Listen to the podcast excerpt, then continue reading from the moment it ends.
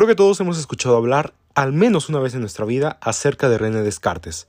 Y bueno, sabemos que es el padre de la filosofía moderna, que es el padre de la geometría analítica, pero ¿realmente conocemos sus aportes que lo hicieron tener estos títulos?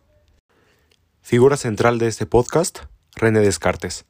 ¿Qué vamos a ver de él? Bueno, primeramente datos biográficos, sus aportes, el ya tan conocido discurso del método y sus reglas, por supuesto también el racionalismo, pero vamos a intentar eh, analizar qué tanto podríamos adaptar el racionalismo, cuáles serían sus ventajas y desventajas de tener un racionalismo presente, al menos en la actualidad.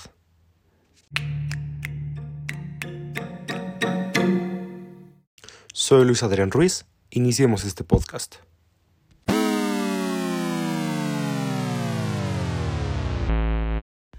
Nació el 31 de marzo de 1596 en la antigua La Haye, o población hoy conocida como Descartes en su honor, ubicada en lo que conocemos como Francia. Criado en el seno de una familia de la baja nobleza con la ausencia de su madre, ya que ella falleció el año en que Descartes nació, el pequeño René pronto se destacaría por sus grandes dotes intelectuales, es decir, desde niño ya se dio a notar. Tras formarse en las principales ramas del conocimiento clásico en un colegio jesuita a los 18 años, se decantaría por estudiar Derecho en la Universidad de Poitiers. Eh, con 22 años, ya licenciado y, atraído por la idea de viajar, se alisó en el ejército, permaneció ahí hasta los 24 años.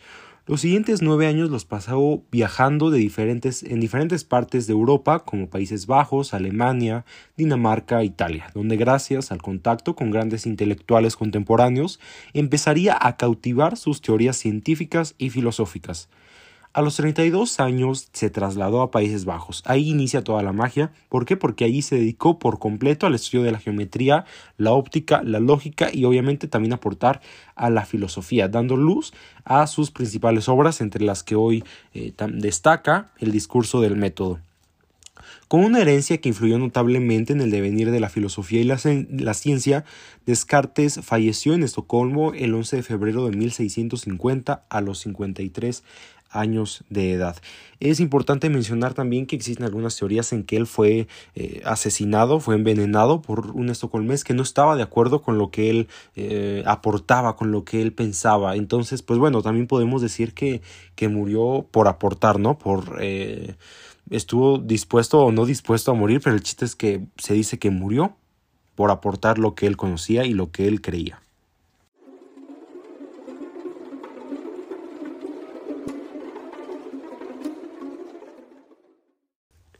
Y bueno, ya después de estos datos biográficos, vámonos a lo que nos interesa, ¿no?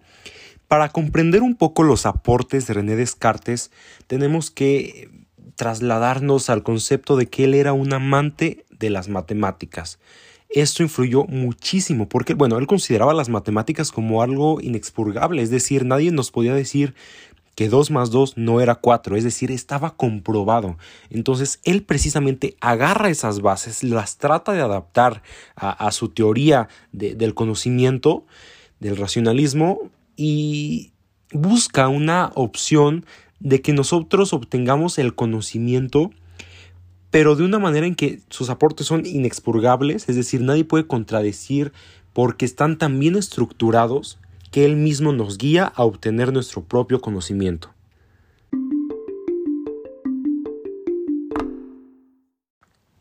Y bueno, vamos a mencionar también que para René Descartes la duda debe ser nuestro alimento. ¿Por qué?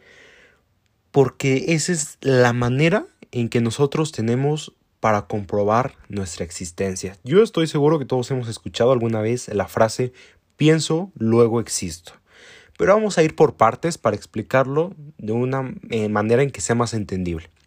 Vamos a empezar, ¿no? A contar. Resulta que a Descartes, un día, filosofando, como era su costumbre acerca de la, de la existencia, se le ocurrió que era posible que realmente la existencia no fuera como tal real y que por lo tanto él no existía.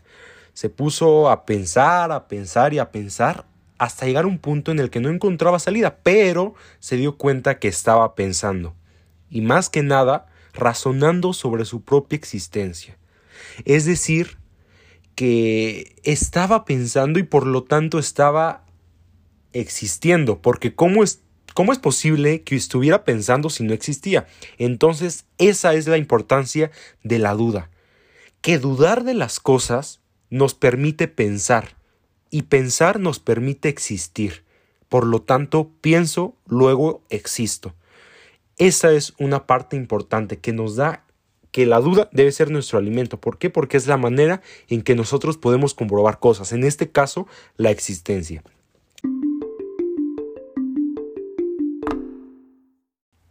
Y bueno, por otro lado, la duda también es sumamente importante porque nos permite abrir esa puerta que nosotros tenemos bloqueada, por así decirlo, para tener un acercamiento con la verdad.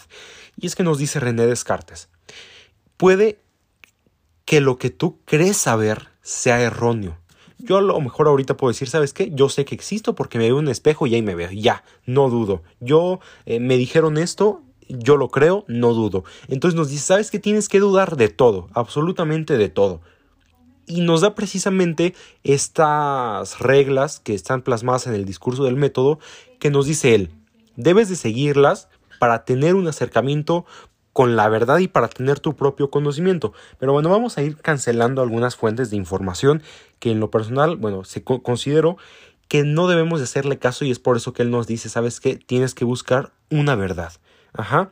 Primeramente, las tradiciones porque no son correctas. Bueno, todos sabemos que no todas las tradiciones son correctas. Y de lo que se viene de, vamos a decirlo así, por generaciones, de la verdad es esta, la verdad es esta, la verdad es esta. Entonces llega un punto en el que a ti te llega esa información de hace muchos años y tú la consideras como cierta. Entonces, pues no hay que creer siempre eso. Los libros. A mí, bueno, por ejemplo, tenemos el caso Imagínense una manzana, que una manzana es un tema. Un autor puede abarcar los 360 grados de toda esa manzana o de toda esa temática, pues realmente no. Un autor de un libro nos va a mostrar solamente una perspectiva, es decir, un ángulo de opinión acerca de todo un tema inmenso. Es por eso que a veces los libros son... Em, vamos a decirlo así, que no son capaces de que ahí se plasme los 360 eh, ángulos de una visión de un tema. Y en tercer lugar tenemos las opiniones, porque las opiniones son meramente eso, opiniones. Que a lo mejor un filósofo, ay, predominante acá, bien padre, puede llegar y decir, no sabes qué, la verdad es esta. Ajá. Y luego llega otro filósofo y dice, ¿sabes qué? La verdad no es esta, la verdad es esta. Entonces, ¿qué onda? ¿Ya a quién le hacemos caso? A lo mejor llegaron dos filósofos con sus verdades y entonces si una contradice a la otra, pues las dos pierden veracidad. Entonces ya cuál podremos considerar como cierta.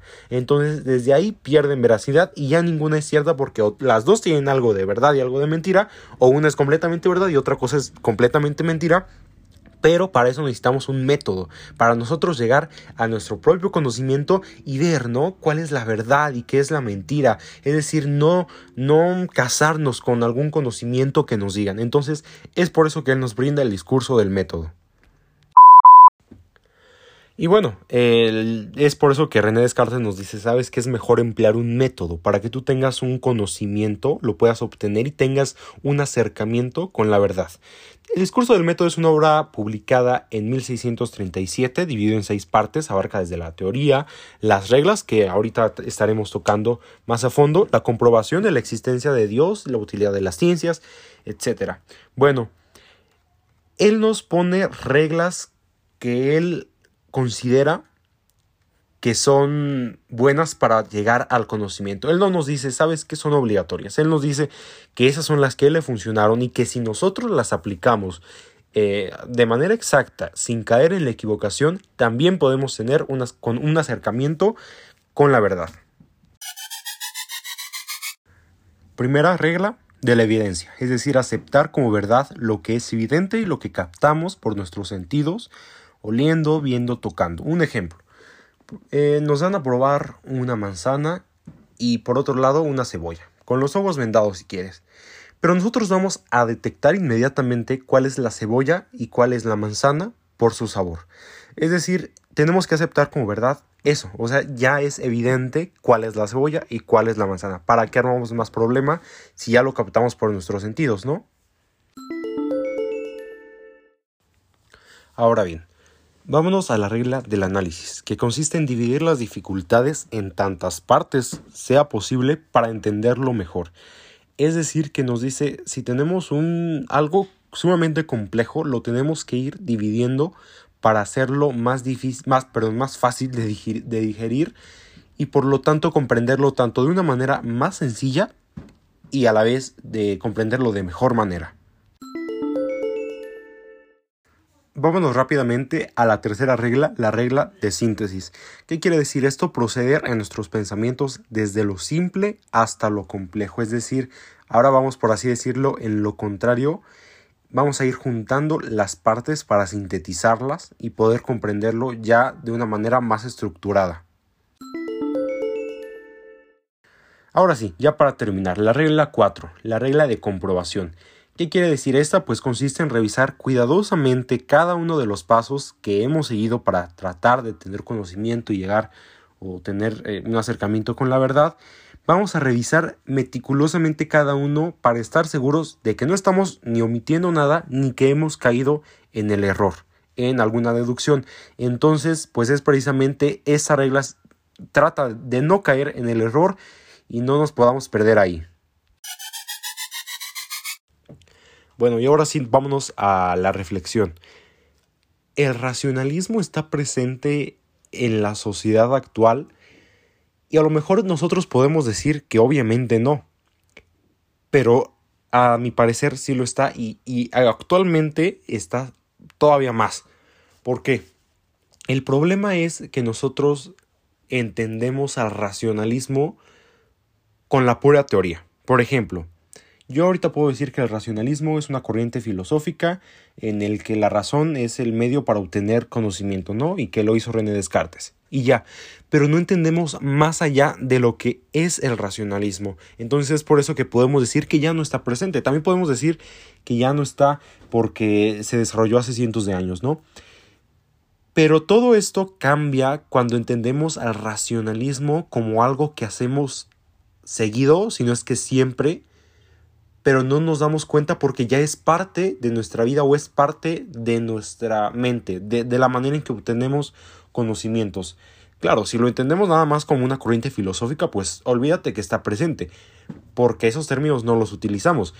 Pero si lo entendemos más allá, claro que está presente y más en la actualidad. ¿Por qué? Porque al menos en esta generación, que podría decir yo que es del 2000 para adelante, pues tiene una tendencia a considerarse como un enemigo de la autoridad, enemigo del prejuicio, de lo que consideramos como tradicional, acostumbrado o, habita, o, eh, o sea, en hábito. ¿Por qué? Porque ya las personas tienen una libertad de pensamiento y ya no se quedan únicamente con lo que les dicen sus generaciones, con lo que les dicen sus padres o inclusive con lo que dicen, lo, con lo que se comenta, ¿no? En, general en sus amigos. Siempre se busca ya una libertad de pensamiento, una independencia de estarte tú actualizando eh, con tus propios medios, ya no tanto buscar en otras personas, buscar que otras personas me, me orienten, me brinden conocimiento, más bien es de nosotros estar buscando.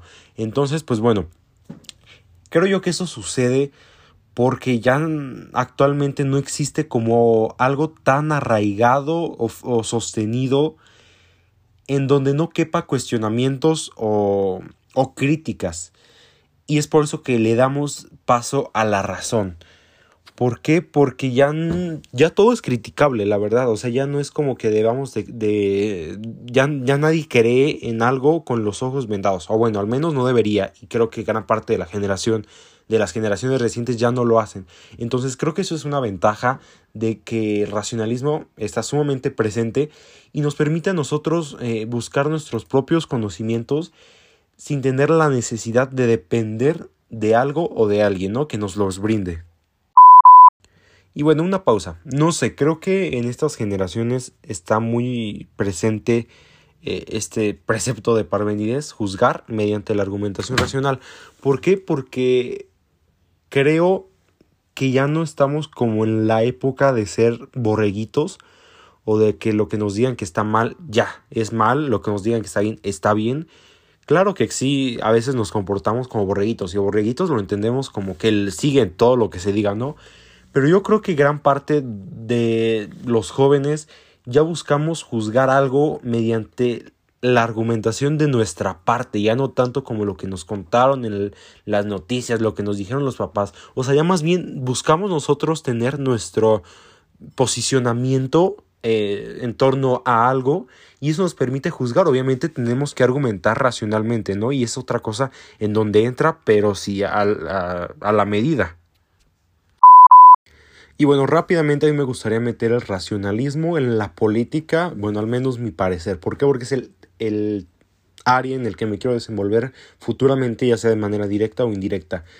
Creo yo que existe, porque existe en todo, pero de una manera sucia o, o incompleta, porque precisamente en la política mexicana actual no existe o no hay lugar para la variedad. Entonces se sigue lo que se tiene que seguir, se mm, opina lo que se tenga que opinar y no está cumpliendo el propósito del racionalismo que es responder incógnitas porque no existe una libertad de pensamiento, no existe eh, esa apertura a la duda, apertura a la crítica. Y creo yo que es sumamente importante el que en la política esté presente el racionalismo, porque entonces no vamos a avanzar y, y, todo va a quedar como en lo que se tiene que seguir, en, en la monotonía, en el hábito, y no vamos a poder progresar políticamente si no abrimos nuestra mente y no le damos cabida a al racionalismo como tal. Y a lo mejor puede ser imposible decirle, ¿sabes qué? Al presidente del PAN, Marco Cortés, ¿no? Alejandro Moreno del PRI, hay que ser racionalistas. Pues no, pero creo que de manera indirecta, como ya lo mencionaba anteriormente, se mete el racionalismo. A veces creemos que no está, pero lo está. Entonces, creo yo que está, pero de una manera muy sucia que se debería inmediatamente que regenerar.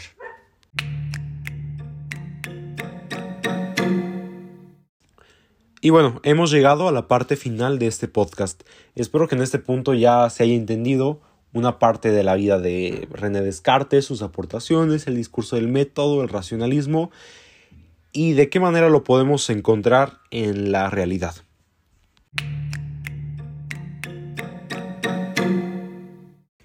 Sin más que añadir, me despido. Mi nombre es Luis Adrián Ruiz. Gracias por escuchar.